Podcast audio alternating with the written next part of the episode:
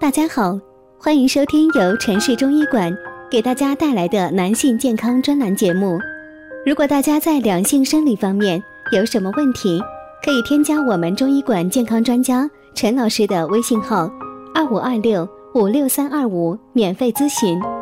好了，现在由本栏目的主播为大家带来今天的节目。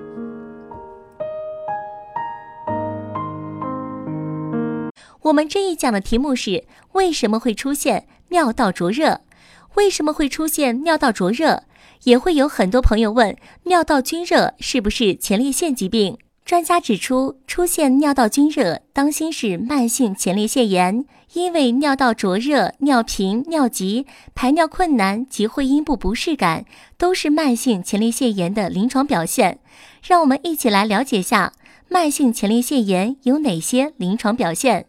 一、尿频、尿急、排尿困难及会阴部不适感、尿道灼热感等；二、会阴、肛门、香阴囊等部位可有严重的触痛感和坠胀感，腰部酸痛，令人坐卧不安。这主要是由于慢性炎症刺激，经过神经反射而引起的。三、尿频、尿急、排尿困难及会阴部不适感、尿道灼热感等。那么，如果尿道菌热引起的慢性前列腺炎对患者有什么危害呢？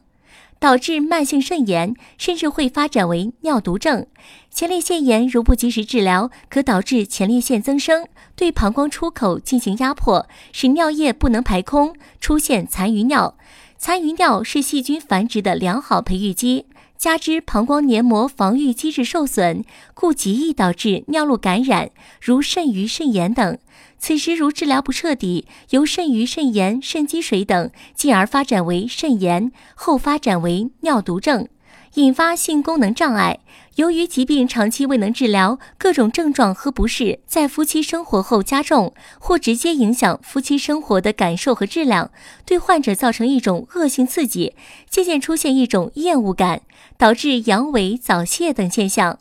影响受孕，长期的慢性炎症使前列腺液成分发生变化，前列腺分泌功能受到影响，进而影响精液的液化时间，精子活力下降，可以导致男性不育。传染配偶引起妇科炎症，前列腺炎可以传染给妻子，是一些特殊病菌感染引起的前列腺炎。其炎症可以通过夫妻生活途径传染给妻子。如霉菌性前列腺炎、滴虫性前列腺炎、淋病性前列腺炎、非淋菌性衣原体支原体前列腺。